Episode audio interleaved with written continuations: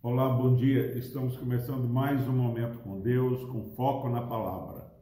Vamos meditar nesta manhã no capítulo 2 da segunda epístola de Paulo aos Coríntios, no versículo 14, que diz o seguinte: Graças, porém, a Deus, que em Cristo sempre nos conduz em triunfo e por meio de nós manifesta em todo lugar a fragrância do seu conhecimento.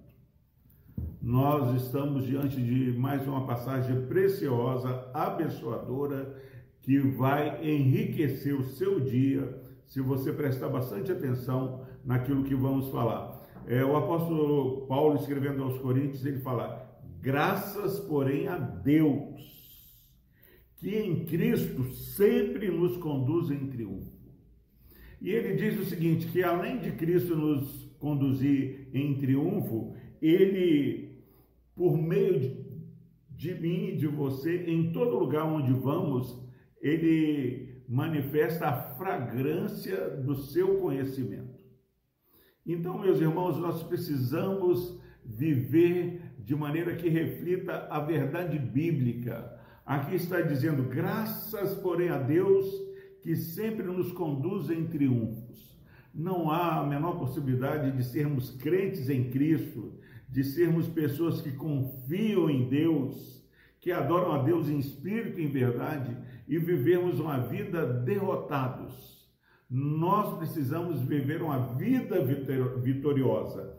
E a vida vitoriosa não significa que tudo aos nossos olhos parece que vai dar certo. A vida vitoriosa em Cristo, que sempre nos conduz em triunfo, é aquela vida onde nós sabemos que, ainda que estejamos passando pelo vale, aquele vale está nos levando a pastos verdejantes, como no Salmo 23 é informado.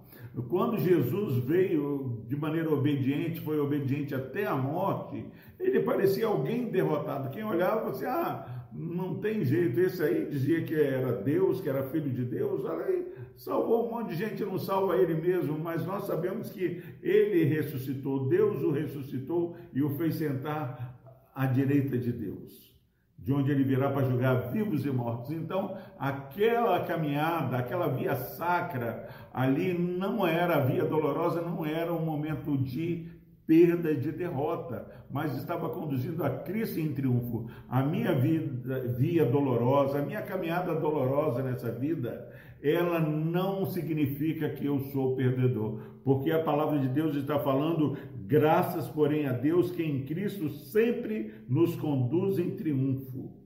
E por onde formos, a fragrância do conhecimento do Senhor é revelado. Agora, quando nós andamos tristes, em aborrecidos, desanimados, sem alma, sem vida, nós estamos revelando um conhecimento diferente daquilo que é revelado na Bíblia, porque a Bíblia mostra que o nosso Deus é o Deus que tudo pode, o Deus que agindo ninguém pode impedir, então eu posso viver esse dia alegre, confiante no poder de Deus. Creia que você nesse dia vai ser conduzido em triunfo, ainda que pareça que muitas vezes nós não estamos caminhando em triunfo. Mas é a palavra que é regra de fé, a palavra que é luz para o nosso caminhar, é a lâmpada para os nossos pés, é ela que diz nessa manhã, bem, graças a Deus, porém, que nos conduz em triunfo. Que você caminhe nessa, nesse dia, é, sabendo que você está caminhando para triunfar. Não há como lutar ao lado do Senhor e não ser invencível. Vamos orar. Deus amado, abra os olhos desse irmão e essa irmã para que ele possa, Pai, caminhar em triunfo. Pai, não permita que os teus filhos caminhem como derrotados.